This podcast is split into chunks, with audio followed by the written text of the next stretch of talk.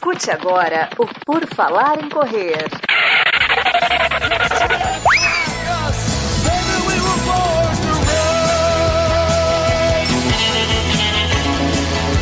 Are you ready to run?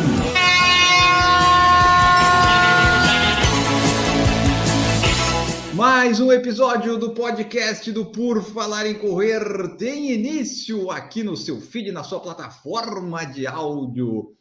Sim, estamos novamente aqui para trazer mais informação para você. Geralmente o episódio que sai na segunda, né, é com mais informação. O de quinta é um pouco mais de besteira. Às vezes tem informação também. Mas esse é mais focado em pessoas que entendem do que estão falando. Não que na quinta-feira algumas pessoas não entendam, tipo a GG, mas aqui na terça as pessoas entendem. Na quinta-feira, às vezes, tem umas pessoas tipo eu que não sabem bem do que estão falando então, nosso convidado aqui de hoje, eu, Enio Augusto, vou conversar com o Samurai. Tudo bom, Samurai? Tudo bom, Enio. Obrigado pelo convite aí. Eu acho que eu, acho que eu também posso participar da quinta-feira também, viu, cara? Aí, também ó. dou umas orelhadas de vez em quando aí. É bom a gente falar umas besteiras erradas, porque daí o pessoal vem e corrige, daí gera engajamento. Pois é. Você sabe que a gente vai abordar temas hoje que, assim, quem sabe muito sabe pouco. Porque quando a gente fala de corpo humano, Cara, não, hum. se a gente sabe 10% da função humana, é, são exceções que sabem 10% da função humana. Então tem, podemos colocar que tem muito mais que a gente não sabe do que a gente sabe. O que não ah, impede sim. a gente de trabalhar e, e tentar conjecturar algumas coisas. Mas é sempre bom partir do princípio socrático, né? De só sei que nada sei, né? Porque a gente tem muito que aprender aqui. Ah, é isso que eu ia falar, porque se a pessoa já sabe que não sabe, já é um bom caminho, né? Porque quando a pessoa tem muita certeza, aí a gente já fica meio desconfiado. Bom, eu apresentei aqui o Samurai. É Samurai, você que viu no título aí do episódio, não é Samurai, porque é, vem do sobrenome dele. E eu não apresentei ele falando o que, que é, porque o currículo que eu tenho teu aqui, Samurai, ele ia me tomar muito tempo. Então eu vou dizer para tu se apresentar para o pessoal quem que é o Samurai que nós vamos conversar hoje aqui. Cara, eu sou professor de educação física, né? Sou bacharel em esporte. Eu já sou formado a. Melhor não falar a data, porque vai entregar muito minha idade, mas são mais de 20 anos. E eu trabalho com, com principalmente com reabilitação é, em, através do movimento. Já é uma coisa que eu faço desde 97. E aí você fala, pô, mas que eu tô fazendo num blog de corrida, né? É porque corrida gera muita lesão, né? Eu recebo muita gente relacionada à corrida que pararam de correr ou começaram a correr e desistiram porque estava com dor. E aí depois que a gente trabalha um pouquinho com elas, elas retomam a, a atividade e se apaixonam e ficam, né? Mas eu sou atleta também, mas sou atleta de jiu-jitsu, então sou atleta de luta. Fui atleta de handball também, 20 anos. Joguei federação, joguei fora do país. E sou atleta de jiu-jitsu hoje também. Disputo campeonatos internacionais, campeonato mundial, campeonato pan-americano, sul-americano. Já fui número um do mundo. Então eu tenho uma carreira no esporte também bem consolidada e bem sólida, né? E eu sou professor de um, de um, de um instituto nos Estados Unidos que chama Gray Institute, que para muitos, assim, é considerado a meca do treinamento funcional. O, o, seu idealizador, o seu CEO lá, que é o Gary Gray, ele é conhecido por muitos como o pai da função. E eu sou professor lá, estudei lá e trabalho, trabalho com eles até hoje. Além de ter também o meu próprio trabalho aqui, né? Eu tenho uma, uma academia, que eu estou em São Paulo, no, perto do Parque Ibirapuera aqui. Eu tenho um Instituto de Performance Samurai e tenho uma escola de cursos onde eu ensino principalmente o que a gente chama de treinamento tridimensional que é um olhar um pouco mais aprofundado em cima do movimento, é, nessa relação corpo, mente, espírito, e também relacionado aos planos de movimento. Nós vivemos num mundo tridimensional, só que quando a gente faz uma abordagem em cima de movimento, ela é muito ainda num plano só, sabe? É muito aqui, ó, muito para cima e para baixo, frente e trás, e a gente esquece as inclinações, as rotações, e acaba mexendo muito pouco com isso. E mesmo que a gente lide com um movimento que aparentemente ele está só num plano, que no plano sagital, um exemplo clássico é a corrida. Para o corpo se mover e se deslocar, ele é orientado tridimensionalmente. Se você olhar uma corrida por cima, você vai ver um movimento um movimento no plano transverso o tempo inteiro. Ou seja, a lógica do movimento vai ser fazer isso aqui. Você está numa rotação o tempo inteiro. Se eu olhar por trás, eu ainda consigo ver inclinações o tempo inteiro. E só se eu olhar de lado é que eu vou perceber esse deslocamento sagital. Mas o corpo está sempre orientado tridimensionalmente. Não importa, não importa que movimento você vai fazer. E eu, eu estudei na USP, né, cara? E mesmo na USP, assim, não se tem muito essa abordagem. Você vai falar de tridimensional, de três planos de movimento. Você vê numa aula lá, aquele homem vitruviano do Leonardo da Vinci, fala: olha, aqui tem planos, eixos, não sei o que, esquece aqui, nunca mais falamos sobre isso. E eu comecei a perceber que esse, essa falta desse olhar gerou muito problema para a atividade física de maneira geral. Muitas pessoas que não conseguiam solucionar dores que carregavam há muito tempo, tentaram de tudo, talvez não conseguiram só porque não olharam para planos que estavam ali negligenciados, meio abandonados e que, se devidamente estimulados, o corpo responde muito rápido porque ele é orientado dessa forma. Então, você está dentro da natureza do próprio corpo. E esse outro tridimensional também, que a gente chama de corpo, mente espírito, é sempre entender que nós somos seres singulares, únicos, jamais vistos na história da humanidade, e que devem ser abordados dessa forma, e que, e, e que somos seres integrados também. Assim, nossa parte é, qualquer parte nossa interfere num todo, seja ela emocional, seja ela mental, ou seja, uma pessoa muito tímida provavelmente desenvolve uma forma de se movimentar que é influenciado por essa timidez. E muitas vezes isso pode ser uma causa de uma dor também. Por exemplo, vamos dar exemplo até na timidez, que eu acho que é um exemplo que fica fácil de entender. As pessoas. Vamos ver se eu me encaixo. É, as pessoas que são mais tímidas, elas tendem a ser um pouco mais fechadas, né? Essa, esse movimento mais fechado aqui, mais curvado, gera um torque maior na lombar do que não geraria numa pessoa que tem uma postura melhor. Então, talvez uma dor lombar que venha aparecer amanhã tenha, se não, se não a causa na timidez, e, e pode ser também a causa na timidez, mas ela, é, ela pode ser agravada por essa timidez. Vamos imaginar que já tem uma causa e essa timidez passa a ser um amplificador.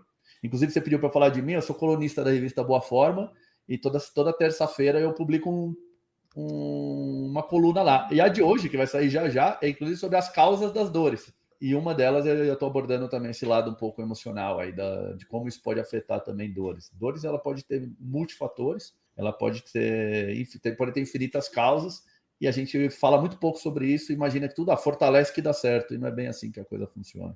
Ah, é verdade, tipo, a gente já falou aqui em alguns podcasts disso, né? Já teve alguns, já fiz com um fisioterapeuta aqui que me atende e tal, nós já falamos em alguns, porque não é só a dor, né? Às vezes tu tem uma cicatriz que está num lugar que puxa ali, repuxa, que daí tem que fazer outras coisas.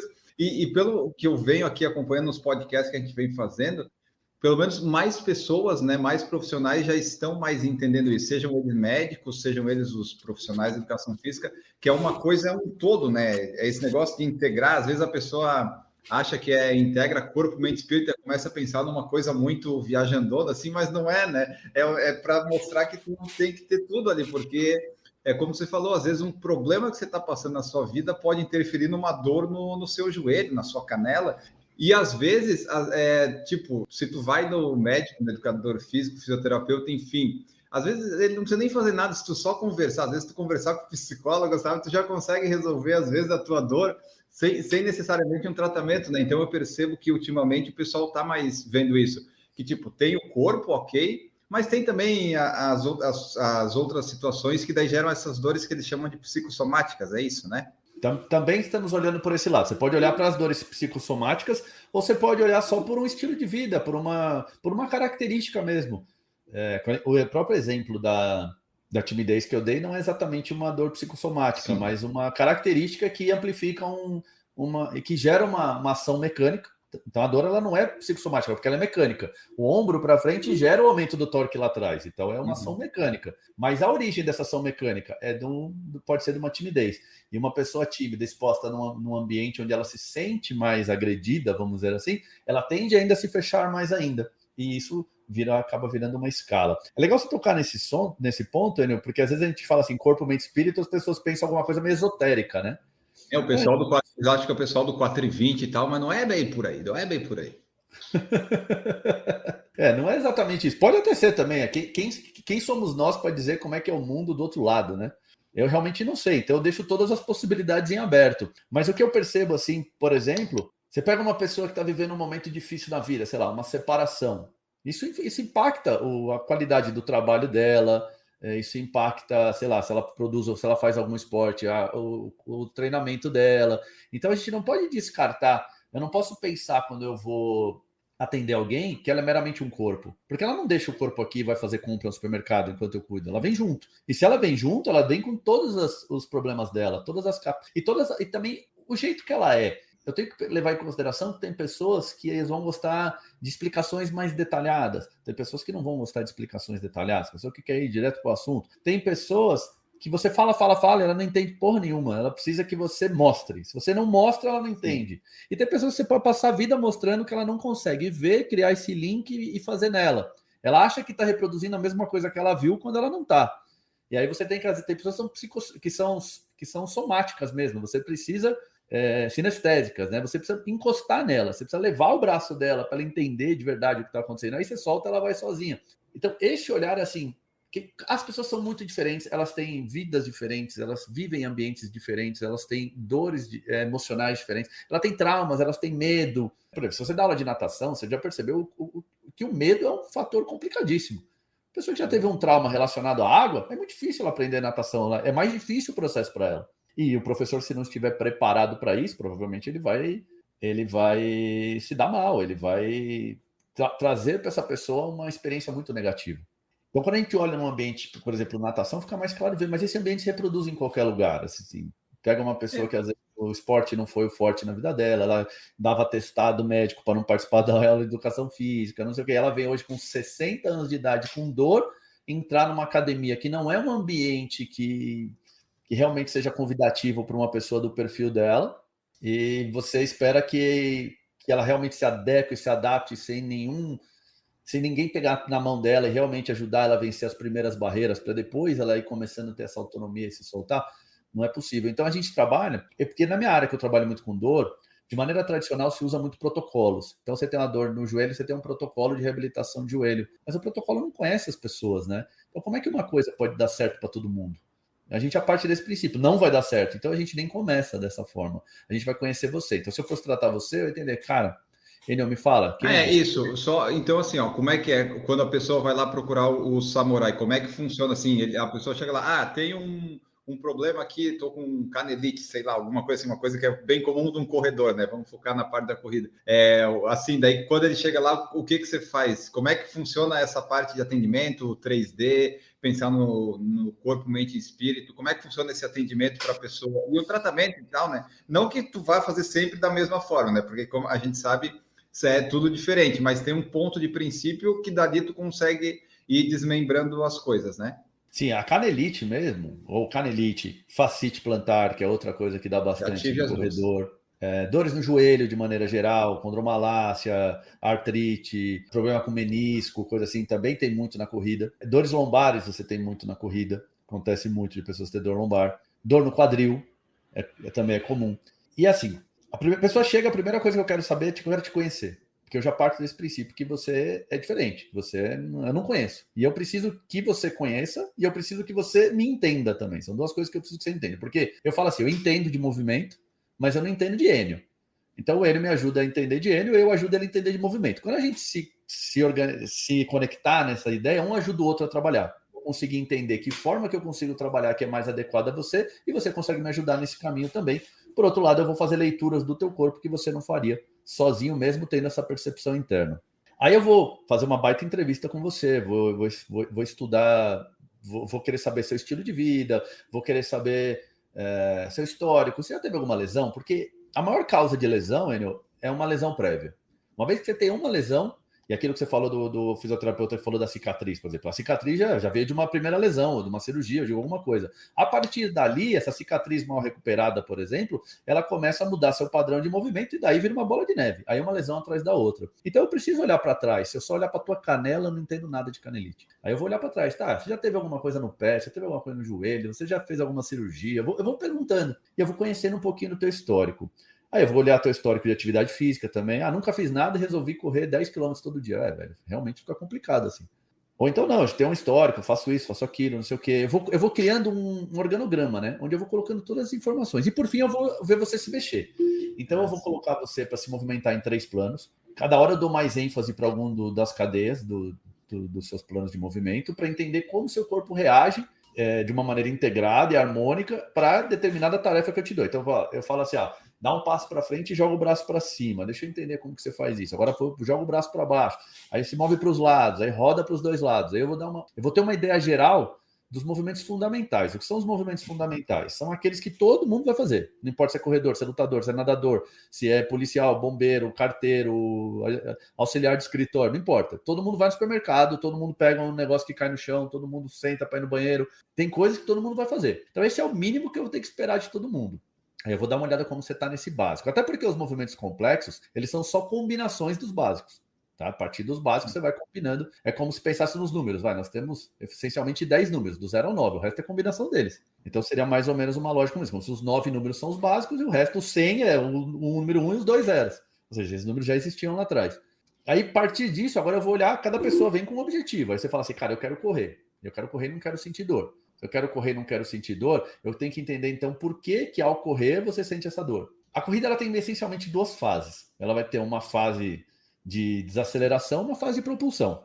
Claro que você pode classificar a corrida de outras fases, fase aérea e fase e, e, a fase no chão, sabe? Mas eh, olhando por esse lado, assim, a função do, do, corporal, ela, ela realmente vai acontecer a partir do momento que seu pé entra em contato com o chão.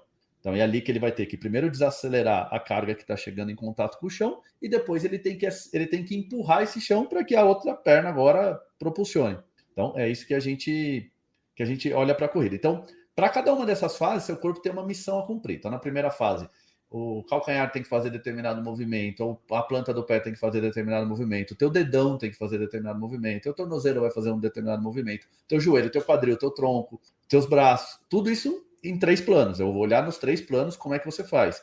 E depois fez essa primeira fase, que a gente chama de fase 1, a fase 2 é a hora que eu vou empurrar o chão. E aí uhum. são movimentos normalmente opostos ao primeiro. Nem sempre ele é oposto o tempo inteiro mas a maior fase do tempo ele é o movimento oposto do, ao primeiro. Se alguma coisa dessa já não está saindo bem, a gente já, já imagina que isso pode ser uma causa da tua dor. Porque se tudo tiver muito harmônico, nosso corpo foi feito para correr. Embora algumas pessoas não acreditem, mas é, essencialmente nosso corpo foi feito para se locomover, bípede, para manipular coisas e para posicionar a cabeça. O resto ele até faz, que ele nada, mas não foi feito para nadar. Ele nada. Tanto que se você pegar um, um uhum. peixe, você vai ver que o peixe realmente foi feito para nadar. Ele tem várias adaptações para aquilo. A gente é capaz de nadar, mas não que fomos feitos para isso. Agora, nesse deslocamento bípede, assim, realmente foi a nossa. Porque não bastava correr como uma chita, né? De quatro, eu tenho que olhar. A gente precisa da cabeça ali. A cabeça é que nos torna humano, né? Esse olhar aqui alto, assim, poder me deslocar. É, é, eu parto desse princípio. O corpo foi feito para correr. Se tudo funcionar direitinho, você vai correr sem problema. Principalmente se você não for correr Cara, eu vou correr cinco super ultra maratona em uma semana. Não, peraí. Aí tem um componente que talvez você não esteja dimensionado para isso. Agora, não, cara. Qualquer um que correr 5 km tem que correr sem dor. Não tem essa. Se está correndo com dor, alguma coisa está errada. E aí a gente tem que entender o que está errado. Não é a corrida que é errado. Porque muitas vezes ele vai no médico e fala: ah, para de correr. Não, parar de correr não. A solução do problema não é parar de correr. A solução do problema é como correr sem dor. E esse é o meu estudo, como você vai correr sem dor. E aí eu penso, tá, o teu calcanhar, quando entra em contato com o chão, tem que fazer um movimento que a gente chama de eversão, isso no plano frontal. Eu vejo a capacidade que teu pé tem de fazer essa eversão. O quanto eversão é o que para pessoas leigas que não estudaram educação física um semestre como eu? É, é, é o movimento do plano frontal. Ele, ele, a, quando a gente encosta, na, a gente vai, vai pisar no chão, se você olhar é, numa caminhada, fica mais fácil de ver, a parte de fora do seu pé encosta primeiro no chão para depois encostar a parte do meio. Então, esse movimento de cair de fora para dentro, a gente chama isso aqui de eversão do calcanhar. Ah, tá? Que combinado com a rotação que ele vai ter, que é uma rotação do, interna da tíbia, gente, esses dois movimentos combinados são chamados de pronação. Aí tem um movimento, provavelmente você já ouviu falar mais vezes, tá? Mas a pronação é um movimento combinado de dois planos, do plano transverso com o plano frontal. Quanto que esse calcanhar tem que fazer de eversão? Depende. Depende de várias coisas. Depende seu, da sua altura, depende do seu peso, depende da velocidade com que você corre, depende do, do, do, do piso que você corre e, da, do, e, das direções que você corre. Deixa eu dar um exemplo para você. Se eu vou correr uma prova de 100 metros, eu tenho um X de eversão, porque é só deslocamento para frente que eu faço. Se eu já for fazer uma prova de 200, eu já vou correr em curva. Uhum. E essa curva vai exigir do meu calcanhar mais eversão por causa do ângulo agora da corrida. Eu vou ter uma, uma força centrípeta me jogando para fora. E isso, para eu não cair, eu preciso que o meu corpo se. A minha articulação no tornozelo trabalhe mais do que ela trabalha quando eu tenho que correr em linha reta. Então eu tenho que saber, porque se você não for correr em curva, você precisa de um X de eversão. Se você for correr em curva, já é outro. Se você for correr em montanha, já é outro. Por quê? Porque o piso agora é acidentado. Isso pode, eventualmente, numa, uma hora, você está correndo na praia, por exemplo, a praia é inclinada. Isso já vai exigir do seu tornozelo mais eversão. E por que isso é importante? Porque se você não tiver agora essa reversão suficiente, Você não vai deixar ele correr por causa disso. Não dá feio e você não corre, entende? Tipo, pé, não vai uhum. correr. Não, você vai correr. Só que esse movimento que deveria ser feito por, pelo seu tornozelo, numa cadeia harmônica, vai ser feito por alguém. Vai ser feito pelo seu joelho, vai Sim. ser feito pelo seu quadril, vai ser feito pela tua lombar. Alguém vai fazer esse movimento aí. E esse alguém, alguém já tem as tarefas dele para fazer. E ele começa a ficar sobrecarregado. Em algum momento ele vai não vai dar mais conta, ele vai reclamar.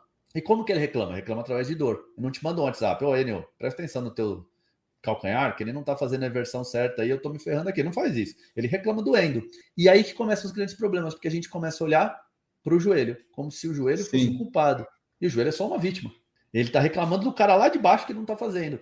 E é aí que muda um pouco a nossa análise. A gente, em vez de olhar para o joelho, talvez o único lugar que eu não preciso olhar é o joelho. Porque eu, eu preciso agora achar quem está fazendo o joelho e trabalhar por dois. E aí fica um pouquinho mais fácil quando você parte desse princípio. Então, fazer uma ressonância no joelho pode até me mostrar o tamanho do estrago que isso já causou. Mas o que também não é grande novidade, porque o joelho já tá me falando isso, tá doendo pra caramba, ele tá falando. Então, se tá doendo pra caramba, tá, olhar uma foto e descobrir que tá doendo pra caramba, não, não me trouxe nenhuma informação nova. Não me, dá, não me fala se foi o quadril que não funcionou direito, se foi o pé que não funcionou direito, se não foi é, o core que não está sendo devidamente estimulado.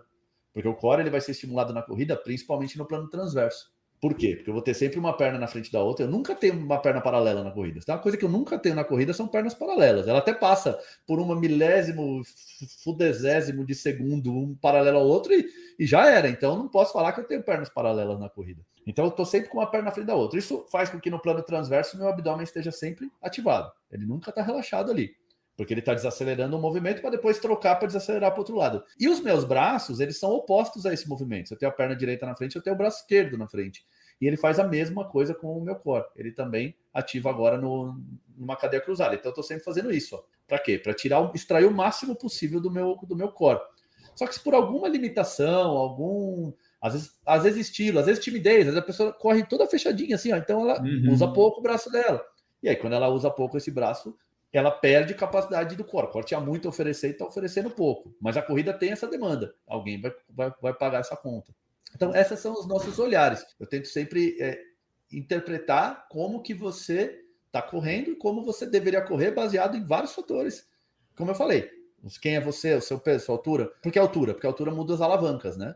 Dependendo da tua uhum. alavanca, você vai ter uma forma de correr, dependendo da tua alavanca, você tem outra. Por que a velocidade? Por que o peso? Uma das formas físicas de se estudar isso a gente chama de, por exemplo, a inércia. A inércia tem correlação com o peso. Duas pessoas faz, fizeram a mesma curva na mesma velocidade, uma tem 100 quilos, outra tem 80, a inércia de uma é muito maior que a da outra. Então, se a inércia é maior, o tornozelo lá embaixo vai ter que fazer mais movimento para segurar as duas no mesmo lugar, para as duas fazer a curva dentro da raia, porque ela não pode invadir uhum. a raia. Então, o, o, corpo vai ter que ter amplitudes articulares maiores só porque ele tem 20 quilos a mais, porque aumentou a inércia, ele tem que responder a ela, ou ele sai da curva. E, e, esse é um estudo que a gente faz. E aí, quando você faz esse estudo, é meio que você mapeia um pouco as pessoas e você consegue criar padrões que vão te, te ajudar a, a matar essa charada. E talvez a principal resposta que você encontra é através da dor. Por que através da dor? A dor, ela, é, nesse olhar que eu estou apresentando aqui, ela, ela, ela é ressignificada. A gente sempre tem a dor como algo negativo. Dor é ruim. E dor não é ruim de graça, não é ruim por natureza. Dor é só. Se eu olhar para dor como uma comunicação, eu já começo a me relacionar diferente com ela. Por quê? Como é que o teu joelho ia falar que teu pé está ruim? Através da dor. Então, se, se eu escuto esse joelho, e a dor gradua, né? Quanto pior ficar, tiver o cenário, mais dor ele sente. Ou seja, mais dor é como se ele gritasse cada vez mais alto. Ô, Enio, Enio, presta atenção, Enio! É o que ele está falando. Se ele só fala, ô, Enio, presta atenção aí, cara, talvez esse tornozelo não está tão bom. Legal, porque ainda está começando. Se você não dá atenção para isso, ele vai aumentando, ele vai aumentando a voz. E o efeito contrário se faz verdadeiro. Se você cria alguma, algum, algum cenário, alguma condição, alguma terapia que começa a trabalhar no processo de melhora, ele também vai. Você vai falar para mim, ó, oh, Samora, deu uma melhorada. Eu corri, ainda dói um pouco, mas dói um pouco menos. Tá vendo? Quando você fala dói um pouco menos, essa graduação da dor me ensinou, por isso que eu falo que eu preciso de você, me uhum. ensinou que o que eu fiz aqui com ele, que se eu tivesse feito com o João talvez não desse certo, tá funcionando, tá levando num bom caminho. E aí eu vou explorando esse caminho. Então eu vou, ah, tá, então não é para lá, é para cá. Então eu vou continuar vindo para cá. Só que o para cá pode ser um pouco mais para cá, um pouco mais para cá, um pouco mais para cá. E de novo eu vou me graduar pela tua dor. Ou seja, dor, prazer, todas essas sensações do corpo, elas não são só sensações, elas são comunicação também. Uma coisa que te dá uhum. prazer uhum. é porque você faz bem. Ah, eu não consigo, eu não tenho mobilidade nenhuma, não toco minha mão no chão. Pô, se eu pedir para você alongar até lá embaixo, não vai te dar prazer. Vai ser horrível, vai ser dor, vai ser tenso, você vai querer. Acaba logo que eu quero sair daqui, eu não estou aguentando mais. E, e, isso tem a ver com, com, as, com a sensação e as capacidades do seu corpo. Então ele se manifesta em forma de prazer. E se eu olhar para esse cenário, um analgésico, por exemplo, é uma coisa muito complicada de, de lidar. Por quê? É como se seu carro estivesse fazendo barulho você aumenta o rádio. Ou seja, eu não escuto é barulho. verdade. Mas não, não resolve o meu problema. Pelo contrário, lá na frente vai ser pior. Porque se eu escuto barulho, o que eu faço? Eu levo no mecânico e arrumo. Então, se meu joelho está doendo, escuta ele. Faz pequenas variações e deixa ele te informar para quais dessas variações ele, ele, ele lidou melhor com ela. E aí sim você começa a construir o seu processo de, de treino. Você pode, isso pode estar em vários cenários, sabe? Pode ter, uhum. pode ter a ver com, com, com o seu momento também. Cara, então, sei lá, corre de manhã antes do trabalho. Talvez correr de manhã antes do trabalho, você não está tão pilhado com as coisas do seu trabalho, você não sai socando o chão de manhã. Porque chega à tarde, você já está mais puto, você já está socando o chão. E isso aí é uma outra demanda que seu, seu corpo tem que lidar com ela. Isso é um teste que você pode fazer. Uhum. de manhã eu melhor, cara. Acordei, meu corpo estava mais descansado. Ou vice-versa, ao contrário. Eu, por exemplo, detesto treinar de manhã. Eu gosto de treinar depois Sim. do almoço. Mas porque eu sou diferente do N, que talvez goste de correr de manhã. Então, uhum. é, é, essa, a gente usa a dor, a gente fala que a dor é um drive, e a dor talvez seja o nosso principal drive. Então, calar a boca dela é a, pior, a última coisa que eu vou fazer. Agora, Sim. existe o lance compassivo, eu não estou aguentando de dor. Tá legal, quer tomar um analgésico? Toma e deita na tua cama e espera passar o efeito. É só para você ter um tempo de alívio e de dor. Por quê? Porque se eu mascarar essa dor e sair fazendo coisas que o meu joelho não vai poder me falar que está piorando, porque ele tomou um cala-boca, só vai tornar essa situação pior quando esse efeito passar. E a gente, hoje, na nossa sociedade, se faz muito isso. Certo. Opa! Maurício Girolasso, em que dimensão você estava para chegar só agora no programa? Eu estava na dimensão do Profenide misturado com Bovoltarém. Ih, rapaz. Volta para Narnia, então. É. Acho que eu vou ter que ir embora, porque eu estava ouvindo aqui. Não está dando certo tomar os dois juntos aqui, pelo que o Samurai falou. Não, não, não sei, você que tem que me falar se está dando certo. Ah, Maurício, quais são tuas lesões aí? Vamos ver o que, que te dói aí para a gente ver o que, que o Samurai pode fazer por ti. Quer que comece de, de cima para baixo ou de baixo para cima? Ah, quando, quando o paciente tem muita dor assim, como é que faz, Samurai? Eu tenho uma teoria para isso. Eu tenho uma teoria. A gente fala que, e assim, eu dou aula, né? Eu tenho um curso de formação para poder trabalhar com isso. É um curso de 40 semanas, porque você tem que mudar toda a sua forma de observar. E é só para gente formada, não é que eu estou formando gente.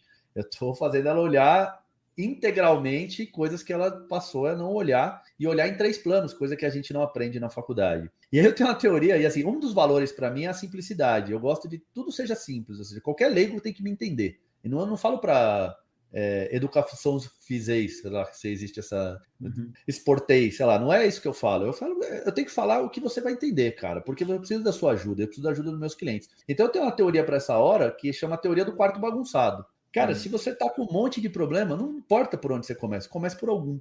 É como se eu chegar no, no teu quarto e tá, tem o tênis jogado no chão, a cama bagunçada, a toalha em cima da cama, é, a luz que tá queimada, cara, o, o chão que não foi aspirado, qualquer coisa, cara, não importa Qualquer um que você começar já vai deixar aquele cenário melhor. Comece. O uhum. importante é que você comece por algum lugar. Agora, quando tem o cliente, tem uma relação comercial aqui. Então eu também preciso entregar coisas para ele e eu tento sempre procurar o que eu acho que vai funcionar melhor. E a pergunta aí eu jogo essa responsabilidade para ele, cara. Se você se eu fosse o gênio da lâmpada, se pudesse pedir só um pedido, qual que você pedia? E aí, Maurício? Cara, uma coluna nova. Costas, ah, uma coluna, coluna nova. Então, coluna ele, nova. Ele acabou de me falar que o problema dele, que mais incomoda ele é a coluna. E aí eu começo por ali, porque aquilo é valor para ele, né? Eu poderia começar por qualquer outro lugar, mas aquilo é valor. Então, tua coluna dói. Mas coluna não dói do nada. Coluna dói por algo. E aí que a gente vai investigar qual é esse algo. O primeiro algo é em que movimento a tua coluna dói?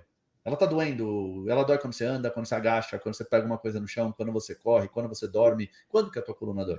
É, eu tenho um problema de hernia de disco, que eu já fiz uma cirurgia na L3, L4, tá? uhum. e eu tenho aquele, aquele problema que quando ataca o ciático, o nervo ciático, ele eu fico uns dois, três dias ao menos sem conseguir andar direito, travado, travado. Eu faço todo aquele trabalho de alongamento, de pomada, a medicação só, geralmente eu faço no primeiro dia, quando a dor dar aquela estourada mesmo, que eu tive essa crise no domingo, mas essas crises geralmente me dão quando não tem uma, um ganho de peso em curto período de tempo. Eu vim de uma meia uhum. maratona, depois dessa meia maratona eu desleixei e comecei a comer e ganhei peso. Tá? Já estava sentindo que a coluna ia apitar. Domingo fui cortar a unha do pé, dei aquela baixada, travei. Só que hoje, por exemplo, já, já corri, já as atividades voltaram todo ao normal. Mas por quê? Todo aquele processo de alongamento, pomada, bolsa de água quente, mas sem o remédio. Eu entrei brincando com o remédio porque o remédio geralmente eu tomo quando dá a, a dor aguda. Então foi no depois time, eu já paro porque eu não, não gosto de ficar mascarando. Tá? Pelo, pelo problema de eu já ter operado uma vez, eu sei que se a dor continuar, ficar muito insistente, eu tenho que ir ao meu ortopedista para ele verificar, pedir os exames necessários, porque ele foi bem claro na, na minha cirurgia. Se voltasse, como ocorreu na primeira cirurgia, ele ia ter que colocar pino. Dessa maneira, pois é. evitar. Porque cara, pino tem... já chega o que eu tenho no joelho. Então... Se você quiser, eu posso passar uma hora falando sobre isso, cara, porque tem um monte de coisa para falar em cima do que você falou, cara. Primeiro, assim, é muito comum em hernia de disco a pessoa faz, é, fazer uma cirurgia e pouco tempo depois ter que fazer outra. Por quê? Porque a, a hernia de disco ela não é causa, ela é sintoma. E, assim, é uma das coisas que eu mais gosto de trabalhar é hernia de disco. Assim, o que eu mais sou especializado, o que eu mais realmente me interesso é coluna. E eu tenho uma correlação que eu encontrei aqui em relação ao pé e à coluna. Ou seja, tem uma, uma deficiência, uma, uma, uma, uma característica do, do, do, pé que, se há, que, que em todos os casos de hernia de disco que eu tive até hoje, tinha uma correlação com isso. Ou é o pé ou uma deficiência de eversão ou o pé posicionado para fora. Tá? Meu Pessoas caso. que andam muito com o pé para fora. É o seu caso? Meu caso. Eu, quando eu era então. pequeno, eu usava bota ortopédica para consertar. O... Vamos resolver época, a vida do né, Maurício né, hoje. Hoje, na década de 80 eu usava-se muito bota ortopédica para você endireitar os passos, né? endireitar a forma de andar, e eu usei por muito tempo. E hoje ainda tenho a pisada aberta. Minha filha diz: Poxa, pai, você anda que nem um pato. Então, você viu? Eu falei que todos os casos que eu atendi até hoje tem isso. Nós estamos tratando, estamos vendo um outro caso e não mudou minha estatística. Ela continua com 100% de correlação. Passa a ter. O que, que acontece quando a gente tem o pé assim? A gente estava até falando um pouquinho antes de chegar que uma das tarefas do pé é desacelerar o movimento no chão. Ou seja, eu vou entrar em contato com o chão e eu preciso que, eu, que, que o meu pé deforme para que ele absorva esse contato, só que depois ele tem que fazer exatamente a função oposta, ele tem que ficar duro para poder empurrar o chão e não ter perda de tração, né? Então, se eu bater no chão duro, eu me machuco. E se eu também for empurrar o chão com o pé mole, eu tenho perda de eficiência. Então, o pé faz esse, esse movimento a partir daquele movimento que eu estava falando para o Enio, que é a eversão do calcanhar. Assim que o pé entra em eversão, ele muda a congruência ali do, dos ossos do pé e faz com que ele se esparrame pelo chão. Só que à medida que a outra perna vem passando por cima do corpo, ela também vai levando o calcanhar para o movimento oposto, que é o de inversão. E quando o calcanhar entra em inversão, ele fica, ele deixa o pé duro, ele deixa o pé exatamente o contrário. Aí ele vai empurrar o chão e vai fazer esse movimento. Então essa é a primeira coisa. Um pé que já está em eversão, ele não tem esse movimento de eversão. E esse movimento é que é o um movimento de desaceleração. Então, em geral, você dá uma, você dá mais pancada no chão do que outra pessoa daria. É, você não tem, você tem menos margem para desacelerar esse movimento. Então ele acaba ficando mais duro. Mas o pior não é nem exatamente isso. Quando a gente, quando esse pé entra em eversão, se você olhar o, o, a tua tíbia, ela roda internamente. Se você pensar na tua pisada, a partir da pronação do calcanhar, o, a tibia em cima ela, entra, ela roda. Ela roda internamente. Coloque o meu pé entra em contato com o chão. Essa tibia ela vai guiar o meu fêmur a rodar também. Tá? Então, meu fêmur acompanha a tibia porque eles estão ligados. Então, um roda, outro roda junto. E essa rotação do meu fêmur chega lá na minha pelve, no meu quadril, e provoca uma rotação interna do meu quadril. Essa rotação interna do meu quadril, ela estira o meu músculo glúteo no plano transverso, como se ela criasse um efeito elástico. Esse é o principal mecanismo muscular da, da marcha. Por quê? Porque ao entrar em rotação, o meu glúteo estira muito. E, e, e, estira como se fosse um elástico. Imagina um elástico, a hora que você solta, ele produz movimento. Então, quando meu, eu vou descarregar essa energia elástica acumulada, eu, eu propulsiono a outra perna para frente. É, é, ela o principal propulsor da perna para frente. Tá? A gente estava até, antes de você chegar, falando como a corrida ela é, um, ela é basicamente um movimento do plano transverso quando eu olho por cima. E isso é fundamental. Quando eu tenho o pé rodado para fora, isso até acontece. Só que, como o meu quadril não está no neutro, ele não entra em rotação interna. Ele está aberto e ele termina em neutro. Se ele termina em neutro, ele não entra em rotação interna. Se ele não entra em rotação interna, ele não produz esse estiramento no glúteo. Se ele não produz estiramento no glúteo, a gente perdeu esse mecanismo. A gente já não tem mais ele. Aí o corpo vai criar a solução em outros lugares. Por exemplo, ele às vezes aumenta a frequência do braço. Ele faz teu braço um pouco mais longe, alguma coisa assim. Por quê? Porque isso faz a mesma coisa. Quando eu jogo meu braço para frente, eu entro em rotação interna do lado oposto do meu quadril também. Só que essa rotação interna vai passar pela lombar e ela vai forçar eh, o caminho do meu braço até o meu quadril passa pela lombar. E ela vai forçar a minha lombar relativamente a rodar mais. Só que a lombar não gosta dessa rotação. E essa uhum. rotação do meu disco. É como se ficasse cerrando aqui ele o tempo inteiro, mais do que ele poderia fazer.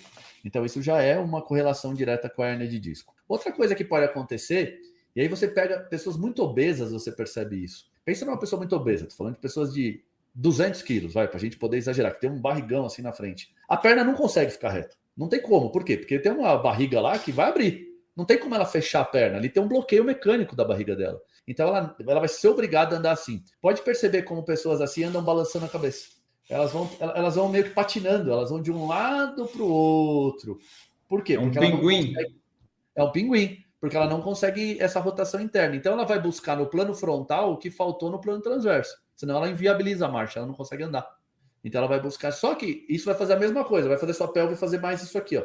Ou seja, esse, essa, esse movimento no plano frontal. E também a lombar não gosta disso. Isso também pode estar comprimindo seus discos. Então, existem essas correlações diretas. Você falou também que sente muito quando aumenta o peso, né? Quando a gente aumenta o peso, que nem eu falei, você tem uma inércia. E a inércia é em função da massa. Quando você aumenta a massa, você uh, aumenta a tua inércia. Então, você vai ter que responder com maiores amplitudes articulares e mais força para poder compensar essa inércia que aumentou para você poder fazer a mesma performance. E às vezes você não tem isso disponível. Você tem quando você está com o peso abaixo. Quando você sobe, esses números sobem muito, porque são multiplicações. Então a multiplicação acaba, sobe um pouquinho, a resultante fica muito grande. Que um quilo só não é só um quilo, né? Um quilo impacta em um aumento que faz no corpo deve ser de sei lá quantos daí, né? Somado aos braços de alavanca, ou seja, que são multiplicações, é força vezes distância. Essa força às vezes é a massa, né? Vezes distância. Então é multiplicação, não é uma soma. Então é uma, é, vira uma progressão geométrica e não aritmética, né? E isso faz com que um pouco aumente, às vezes a resultante fica muito grande. E vamos imaginar que se você já estivesse no limite da eversão do seu calcanhar com o seu peso, você ganha 10 quilos, esse limite já não é mais suficiente. Ou você vai ter que ter mais, e se você não tem, alguém vai pagar a conta. Quem está pagando a conta, aparentemente, no teu caso, é a tua coluna lombar. Por isso que você ela está reclamando como hérnia, ela está se manifestando. A hérnia é uma consequência, não é uma causa. Não, ninguém tem hérnia de graça. Nasci com uma hérnia, não. É, ela é uma consequência de uma construção que você veio fazendo. Então, esse é o estudo que a gente faz, é exatamente essa análise, porque uma vez que você resolve o teu problema causador, é como um carro com freio de mão puxado. Ele apresenta um monte de problemas, mas para solucionar o problema é abaixar o freio de mão. Na mesma hora, o problema também se resolve. Então, a lógica do pensamento é um pouquinho essa. Uma vez que eu estudo você e entendo qual que é o teu freio de mão, entre aspas, que está aí te atrapalhando a vida, a solução também não é tão complicada. Vamos imaginar se fosse o seu pisar inadequado. Cara, fazer você pisar reto não é a tarefa mais complicada do planeta. Vai, vai exigir um, um treino para isso, vai exigir uma certa disciplina, mas rapidinho o teu corpo vai, vai, vai entender que, opa, aqui é melhor, eu me sinto mais confortável, é mais, é mais eficiente fazer isso dessa forma, porque é a orientação que o corpo nasceu para fazer. E aí, o momento de transição pode ser meio ruim, por quê? Porque ele passou a vida inteira fazendo de um jeito, para ele aquilo é o normal. Só que a partir do momento que ele começar a se desenvolver o, o, o lado normal, que aparentemente está atrofiado nesse momento, quando ele começar a desenvolver um pouco os caras, ele mesmo reconhece: opa, aqui ficou mais fácil. Aqui ficou muito mais fácil. E aí você, você muda esse padrão de, de movimento. Outra coisa ligada à hernia disco também que é importante é que a coluna são 33 ossos, né? O que me diz que são 33 articulações também. Ela não é feita para retificar, né? A gente tem que colocar a coluna para trabalhar o tempo inteiro, para ir pegar uma coisa no chão, para cortar a unha, para fazer qualquer coisa, você tem que colocar. E muitas vezes, quando a gente já teve uma hernia, a gente tende a retificar e tentar fazer tudo mais durinho também. E isso não necessariamente é, é confortável para a coluna, pelo contrário, ela, ela, ela gera muita tensão, mas essa tensão é exatamente na lombar. Não gera tensão nas outras partes, mas na lombar, a lombar paga um preço muito caro se você não colocar a coluna para se movimentar. Deixa eu te fazer uma pergunta, Samurai. Pode ser meio, meio boba essa pergunta que eu vou fazer, mas é uma dúvida que eu tenho. A corrida ela pode causar um desgaste onde a pessoa pode ter uma perda de altura com a corrida? Vamos dizer, com o tempo que ela vai praticando a corrida, os discos podem sofrer um desgaste e essa pessoa reduzir a altura, por exemplo, 2, 3 centímetros? Pode. Maurício, primeiro que não existe pergunta ruim, né, cara? Não existe pergunta boba.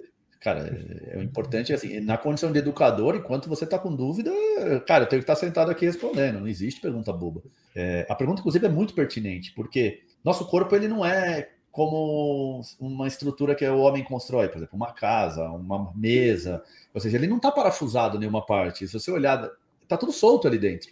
Está tudo bem compactadinho, mas está tudo solto. Então existem espaços também entre as partes. Esses espaços podem se comprimir, o próprio disco pode se achatar, e, e quanto mais você vai achatando, vai diminuindo esses espaços aqui, isso resulta numa, numa, numa, diminuição da tua altura, sim. Mas o contrário se faz verdadeiro também. Eu posso trabalhar o ganho desses espaços novamente para que você ganhe altura. Tem até o caso aqui de um aluno que ele, a mãe dele é pediatra, né? Então ele sempre mediu a altura desde que ele nasceu no mesmo lugar. Na casa da mãe dele tem um estadiômetro lá e ele e ele mede a altura dele. E aí depois que ele começou a treinar aqui tridimensionalmente, ele ganhou 2 centímetros. E ele já tem 40 anos. Ele falou, cara, como que eu ganhei 2 centímetros depois de velho? Na verdade, você não perdeu esses centímetros, você foi compactando. Os seus ossos têm o mesmo tamanho. As suas estruturas têm o mesmo tamanho. O que foi, elas foram compactando. Os discos, sim, eles podem formar, mas o osso não, o osso tem o mesmo tamanho, cara.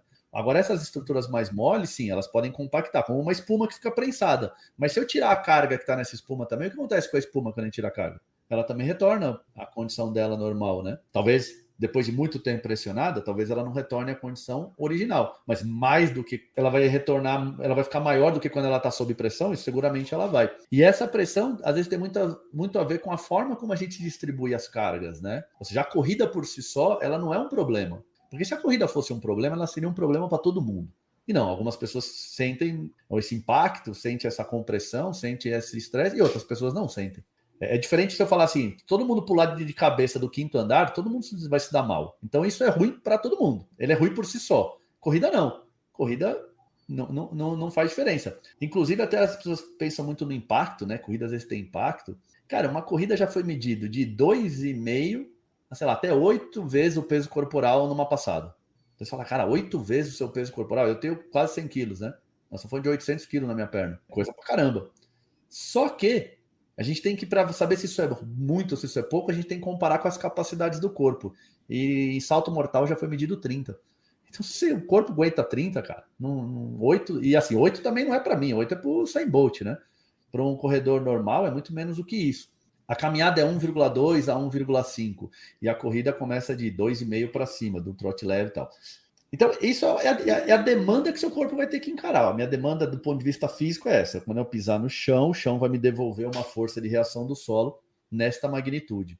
Como é que eu distribuo isso ao longo do meu corpo para que ele disperse o, esse excesso e use a maior parte desse, dessa ação para me, me impulsionar para frente? Vou dar um exemplo bem idiota, mas vai ficar bem claro. Pessoas que sabem cair, pessoas que não sabem. Então, a pessoa que não sabe, ela se esborracha no chão. Aí você pega, sei lá, um dublê. Ele cai do terceiro andar, dá dois rolamentos lá, o cara do parkour, ele dá dois, três rolamentos e continua fazendo sem que nada tivesse acontecido.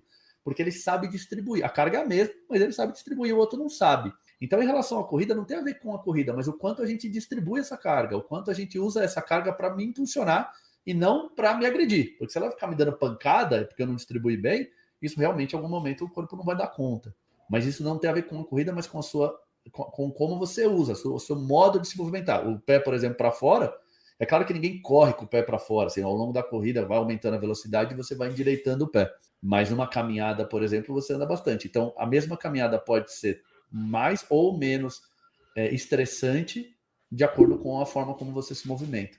Eu não sei se o Enio já te perguntou no começo ali, mas aproveito e, e, te faço novamente, caso ele tenha feito a pergunta. Essa orientação toda você com essa pandemia, você tem conseguido passar online para os alunos e pacientes? Ou você prefere que isso seja feito presencialmente? Eu, por exemplo, de Curitiba, conseguiria ter uma consulta com, com você? Consegue. Você conseguiria é. dar toda a orientação para que eu desenvolvesse um trabalho à distância? Sim, consegue. Ah, hoje, se você estiver fora do online, você está fora do mundo, né, cara? Gente, todo mundo teve que se adaptar. Até porque boa parte da avaliação aqui que a gente faz uhum é, eu te passo o movimento, você faz, e eu filmo e vou estudar ele depois, mesmo que você faça aqui. Porque depois eu estudo, eu paro o, o, vídeo, eu analiso em câmera lenta, eu fico interpretando muito dessas reações aqui. É claro que tem pessoas que elas se adaptam melhor ao online e tem pessoas que têm mais dificuldade. A gente falou isso um pouquinho no comecinho. Tem pessoas que são muito sinestésicas e essas pessoas têm dificuldade do online sim. Mas a, com o tempo você vai desenvolvendo estratégias também para conseguir que, que essa pessoa também, através de educativos, eu uso muito analogias. Eu acho que assim, você criar um ambiente onde a pessoa pode aprender, isso ajuda muito. Eu tenho uma escola de curso para ensinar isso, né? E essa escola de curso é online. E ela já tem sete anos, né? ela não virou online por causa da pandemia. É uma escola que tem sete anos online. Eu tenho um estúdio aqui com chroma key, com não sei o que, que já tem cinco anos que tem esse estúdio. Então, eu, eu, eu aposto muito no online, né? Porque um curso de 40 semanas não teria como ser feito se não fosse online. Não teria como vir pessoas de, de Curitiba vir aqui todo final de semana por 40 semanas. Isso é impossível. Então a gente faz esse curso muito online mesmo. O, o mais importante, Maurício, é que você participe do processo de pensamento. Porque a gente, muito, muitas vezes a gente faz essa pergunta se o online é viável, porque a gente imagina que a responsabilidade é do profissional que está te atendendo. E, na verdade, a jornada é sua. Essa, essa educação é você que tem que carregar. Eu sou que nada adianta, nada, nada adianta orientação se eu não fizer. É, e, e, o teu entendimento também, porque eu não vou estar com você o tempo inteiro, né, cara? Então, é, eu vou te, te, te, educar também, né? No sentido de entender o que eu estou pensando, para que você possa se avaliar melhor, para que você possa interpretar você melhor. Porque o professor é aquele que ensina e o outro aprende, cara, não o outro fica dependente, entendeu? É, é meio que com o tempo você tem que se, não precisar mais da minha participação. Por quê? Porque eu vou caminhar com você um trecho da tua jornada, mas a jornada é sua. E a responsabilidade sobre ela é sua. Então, é um, é um processo, vamos dizer, de, de treino um pouco mais educativo também. Não é só faz isso, faz isso, faz isso e foda-se por que, que eu estou fazendo isso. Não, você vai entender por que, que eu estou fazendo isso. Porque, de repente, você vai me dar até uma opinião que vai ser muito pertinente. Você vai falar, cara, e por que, que a gente não faz assim, então? Por que, que você vai fazer essa, essa, essa vai dar essa opinião? Porque está baseado na tua história. Você não vai chegar numa conclusão de algo que você não viveu de algo que você não tem no teu repertório, que não está na tua bagagem. Então isso é muito mais adequado a você, porque pertence a você. E aí você fala assim: "Ah, cara, uma vez eu fiz um negócio assim, fluiu bem. Olha que ensinamento legal que você me deu". Por quê? Você entendeu o que eu queria passar, trouxe uma experiência sua de outro lugar que mais ou menos tinha a ver com isso e que você viu que esse modelo funcionou bem para você. Para que, que eu vou ficar criando a roda agora? Não, assim funciona bem para você, então vamos adaptar o que eu estou pensando a isso aí que você me falou. Então isso dá para fazer no online, dá para fazer de toda forma. O, o, mais importante é sempre o, o teu grau de, de, de, disciplina, o teu grau de comprometimento, o quanto você quer isso para você mesmo, né, cara? O quanto você está disposto a fazer, se dedicar, entender. É aqui, por exemplo, na minha academia, ninguém treina de fone de ouvido, né? É, por quê? Porque o treino é corpo, mente e espírito. Então ele tem todo um lado também de desafio, a coisa que tem que fazer você pensar durante o treino, a, a, sua coordenação. Então, eu vou enriquecendo o movimento de forma coordenativa, que, cara, não tem como você estar tá desfocado em outro lugar. É que nem a gente fala na luta. Na luta não dá para eu estar tá pensando no trabalho. Eu tô na luta, automático, cara, né? É, o cara quer estrangular meu pescoço, cara. Não tem automático ali, é, é, é sobrevivência. Então, você tem que estar tá sempre presente. E, e essa hora, fala, cara, é, é a hora da tua faxina, Maurício. Foca aqui, vem comigo. Presta atenção no que eu tô falando, vai. Vamos lá, me ajuda também a entender esse processo em você. E, e acho que isso, isso tem um ganho coletivo muito bom, assim, porque o trabalho ele não pode ser bom só para você, ele tem que ser bom para mim também. Porque a tua jornada é, é, viver esse caminho agora. Eu quero correr, eu quero melhorar das minhas dores, depois eu quero fazer outras coisas na minha vida. E a minha jornada é fazer o meu, a minha evolução através desse atendimento também. Ou seja, eu interajo com você, como qualquer interação humana. Nesse momento aqui, não sei se está sendo bom para vocês essa live, mas para mim está sendo ótimo, porque tem uma interação aqui e que tem que ser verdadeira. E isso é, tem que servir para toda ação humana na vida. Ó, é, os... Eu quero agradecer aqui o Eduardo Augusto Monteiro, que acabou de me mandar uma mensagem no Instagram aqui que está assistindo nossa live. Muito bom. Ó, o, eu recebi uma pergunta aqui no Instagram que eu deixei. O Marcones perguntou assim: Frequência cardíaca para determinar o pace, o ritmo, como o treinamento 3D vem em relação. Pelo que eu entendi, é que tu é, tu, tu é formado em bacharel, mas tu não foi para essa linha de treinamento e tal, né? Tu é mais na parte de tratamento do corpo, pelo que eu entendi, né? Não, mas assim, cara, pô, eu sou atleta, né? Então. É verdade, você faz. Sempre me interessou. Eu já formei cinco caras campeões mundiais, então é, cada um na sua esporte, na sua modalidade. Você pratica então, corrida? Cara, em algum momento você praticou já na sua vida ou não?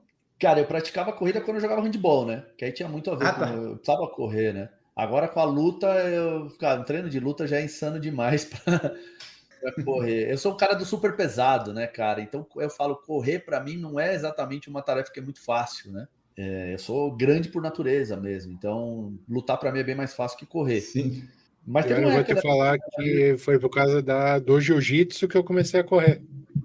É, legal. Eu quebrei cara. a costela no jiu-jitsu e tinha que fazer alguma atividade, comecei a dar uns trotinhos e mudei de, mudei de esporte. Pô, então, eu, eu, acho que eu não quebrei a costela ainda, eu continuo no jiu-jitsu, Maurício. Mas quem sabe o dia que eu quebrar a costela, eu vou te fazer companhia aí. É, então, sobre a, o pace, frequência cardíaca, essas coisas, eu acho que tem. Tudo tem um porquê que você está querendo, né, cara? Eu acho que se você quer correr para uma questão de saúde, é um, tem uma lógica. Se você quer correr por uma questão de performance, tem outra lógica, né? Eu treino muito kettlebell, né, cara? E, e no kettlebell, essas lógicas fisiológicas de frequência cardíaca são muito alteradas, ou seja, é muito comum você treinar acima da frequência cardíaca máxima. Parece insano. Você fala, mas é máximo? Então, dizem que é, mas não é. Dá para ir, dá ir mais que isso. Uhum. E, e, o treino todo de kettlebell, é, é, por muito tempo, ele fica acima da frequência cardíaca máxima. Que é aquela regrinha lá do 220 menos a idade, né? Ah, isso aí não funciona, contas, né? É. Não, não...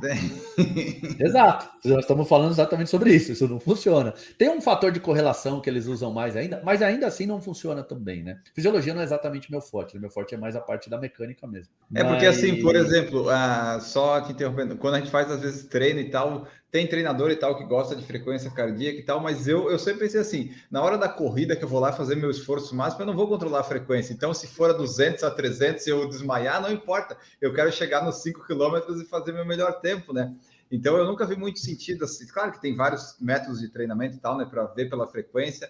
O Maurício até precisa ver mais, porque ele teve lá os problemas dele no coração, mas no geral, eu não vejo assim sentido de medir a frequência, já que na hora da prova, né, na hora do vamos ver, eu não vou medir ela, então, né, para que, que eu vou me basear nisso? Claro que pode ter, tem é, outros meandros disso, né, mas eu prefiro ir sem. É, de verdade, né, o Enio, eu acho que quando você pensa em performance, você tem que criar a, a sua melhor combinação que vai te gerar a melhor performance de tudo, cara, do tênis que você usa, do, da frequência respiratória que você usa, sabe, do, do teu pace, é, inclusive da tua frequência cardíaca.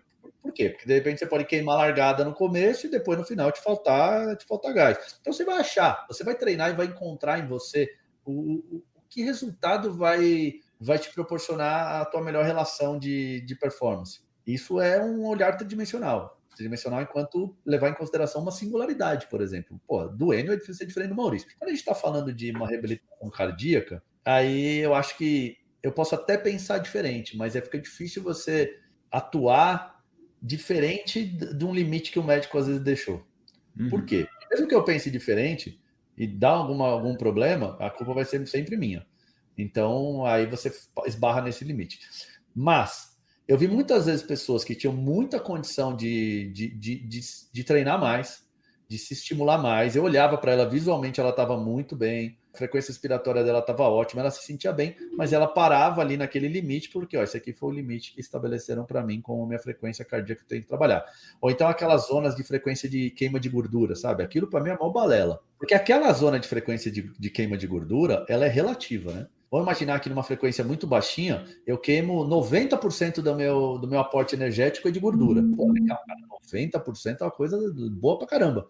Só que a quantidade de calórica gasta, do ponto de vista absoluto, é muito pequena. Então, vamos imaginar, numa conta relativa aí, bem idiota, vamos imaginar que você tem 100 de gasto calórico e 90% é gordura. Então, 90 veio da gordura, olha só que legal. Só que se eu correr numa intensidade muito maior, e sei lá, 30% só venha da gordura, só que eu estou correndo um gasto calórico de mil, no final das contas eu estou queimando 300 de gordura, e é, e é muito melhor. E isso, era, e isso acontece muito em academia, né? A pessoa treina, faz aquela caminhada naquela frequência cardíaca da queima de gordura, ao invés de correr muito mais intenso, e às vezes até é, um pouco menos tempo, mas mais, com maior intensidade, que no final das contas absolutamente falando, ela vai ter queimado muito mais gordura. E, e, e melhor ainda, depois daquela corrida, ela continua queimando gordura para se recuperar uhum. daquela. Enquanto aquela caminhadinha leve, numa frequência de 60%, sabe? Vai produzir quase nada para ela no final.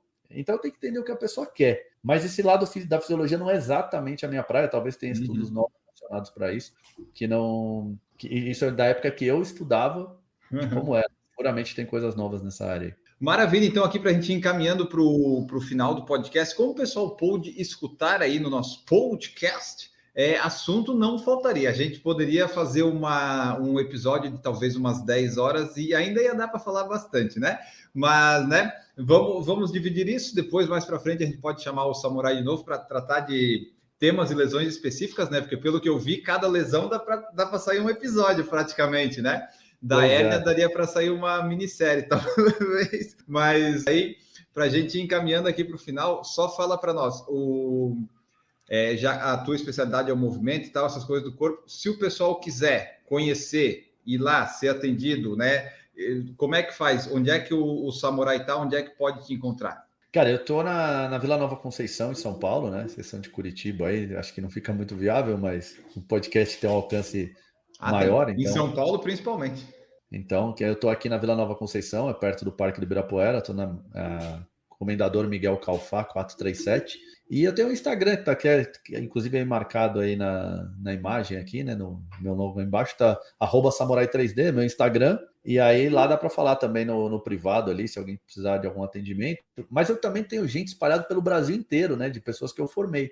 Então sempre tem alguém aí, algum lugar próximo de vocês também, que pode fazer esse tipo de atendimento aí com a mesma lógica de pensamento, o mesmo processo de pensamento, a mesma visão de movimento. E é isso aí, foi muito legal participar, estou à disposição para quando precisar falar de lesões na corrida novamente. Perfeito, e isso aí sempre tem assunto, né? Eu aqui, por exemplo, eu, eu, eu já tive, às vezes ainda tenho canelite, já tive facete plantar, tenho menisco rompido, já tive lesão no tendão de Aquiles, já tive na, no peito do pé, então dá para fazer vários episódios só com as que eu tenho. Daí, se somar com as do Maurício, a gente dá para fazer um monte de episódio que mais para frente a gente pode é, chamar. É, com as minhas dá para fazer a segunda temporada daí, Ana. É, dá, dá, pode fazer um reality, né? Isso, exatamente. Pode fazer um reality, reality das lesões. treinar. Mas então é isso, pessoal. Vocês vão lá. Vai estar também no, nos links. Quando a gente postar, vai ter o, os links do, do Samurai para quem quiser ir lá conhecer. Sempre. Aí, se você diz, você vai lá, vai se consultar, disse que ouviu no Por Falar em Correr, a gente não garante nada, mas pelo menos ele fica sabendo que você foi pelo PFC. isso, isso vai ser legal. É, o, que, o resto não dá para a gente garantir, mas vão lá, conheçam e mais para frente. Não, tinha que dar 10% de desconto, então, para quem falar que veio do PFC. Pronto. Ah, mas eu quero ver o pessoal que vai embora antes do podcast, que não fica até o final quando a nossa retenção cai. Esse pessoal vai perder a oportunidade agora, né? Vai perder. É. mas, é mas então é isso, tá pessoal. Disponível estamos, né? Aí, ó. Então vocês vão lá, conheçam. Mais para frente a gente vê se faz mais episódios, porque a gente viu que dá para explorar bastante, bastante, bastante coisa, né? Como falamos no começo, se alguém sabe mais de 10% do corpo, é porque é uma pessoa bem privilegiada, né, Samurai? E tu vê com esse pouco que a, que a gente já tem de conhecimento, dá para fazer bastante coisa. Então vocês vão lá, acompanhem isso aí tudo, sigam o Por Falar em Correr nas redes sociais, estamos em Instagram, YouTube e podcast nas plataformas de áudio. Você vai lá, nos segue no Spotify principalmente, por favor, pelo amor de Deus, até depois desses apelos sumiu o nosso número de seguidores, isso é importante lá no Spotify. Então você vai lá, vai nos acompanhando, que tem episódio por enquanto três vezes na semana, né? Segunda, quinta e sábado. E daí antes de Depois fechar... eu quero participar do de quinta para falar bobagem também. Eu gosto de falar bobagem. Então, a gente está conseguindo captar bastante pessoas para o de quinta agora, Maurício. O pessoal está. Então, vamos, vamos, pensar nisso. Que quinta-feira é meio que uma pauta livre, sabe? A gente pega umas perguntas da audiência e discorre durante uma hora e pronto, está feito o episódio. vamos, vamos pensar nisso, vamos pensar. E daí, para fechar aqui, só agradecer a, a Karine, que proporcionou essa, essa ligação aqui para a gente conseguir fazer esse, esse episódio, agradecer também ela. E Uh, agora podemos ir embora. Deixa eu me despedir aqui do Maurício, que chegou depois, estava em outra dimensão, mas chegou a tempo, né, seu Maurício? Pelo menos valeu é. o salário que, eu, que a gente paga aí para você. Muito obrigado pela presença.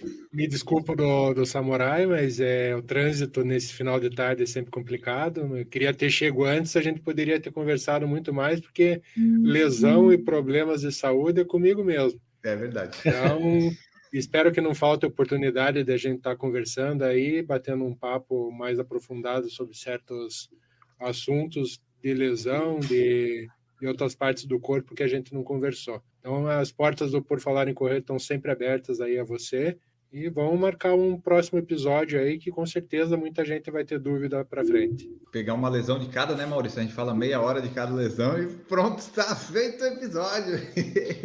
Bom, vamos despedir aqui do nosso convidado Samurai. Muito obrigado pela sua presença. Deixa aí teu tchau, tua mensagem final. Muito obrigado por participar aqui conosco deste episódio. Certo. Para terminar, então, deixar uma mensagem mais filosófica aí. Nosso corpo é a máquina mais perfeita que já pisou na face desta terra, assim. Nada tem tanta tecnologia quanto o nosso corpo, por isso que a gente sabe menos de 10% dele, né? Então nunca deixe ninguém falar que você não pode fazer algo. Cara, você pode, você só precisa achar o meio, o como, porque o teu corpo ele vai responder se você achar o como certo. É muito comum as pessoas chegarem aqui muito sequeladas, não pod... ah, não posso mais, eu adoro correr, mas não posso mais correr. Não tem, não posso correr. A Paralimpíada vai mostrar aí que dá para correr tudo que é jeito. Então não deixa ninguém falar para você o que você pode ou o que você não pode fazer. Não dá para a gente saber o que você é capaz de fazer. Você tem possibilidades infinitas, mas aí a responsabilidade é sua também. Então é isso. Obrigado pela participação aí, por, por me dar esse espaço aqui. É, lembrar que eu tenho a coluna na Boa Forma também, quem se interessa por esses assuntos. Hoje mesmo sai coluna na Boa Forma e toda terça-feira a gente também fala lá sobre, sobre treinamento tridimensional. E também você tem um podcast, né? Já que a gente está em podcast, Sim, podcast, você tem o, o é, Três Dimensionando, né? É, se escreve Três Dimensionando mas se fala Isso. tridimensionando, tá no Spotify também, no Google Cast e todos esses lugares aí. E tem o meu canal do YouTube também. Então, se você é professor de educação física, tem lá, sei lá, mais de 500 vídeos só para professor de educação física que quer aprender a trabalhar com treinamento tridimensional. Tudo de graça lá, tem bastante material. Maravilha, muito obrigado, Samurai. Nós ficamos por aqui, então agradecemos todos vocês que ouviram aqui até o final. Quem ouviu até o final mesmo, que é de São Paulo, pode ter uma grande oportunidade. Se você não ouviu, azar o seu, não vai saber disso. Então nós ficamos por aqui, voltamos no próximo episódio e agora vamos embora. Tchau!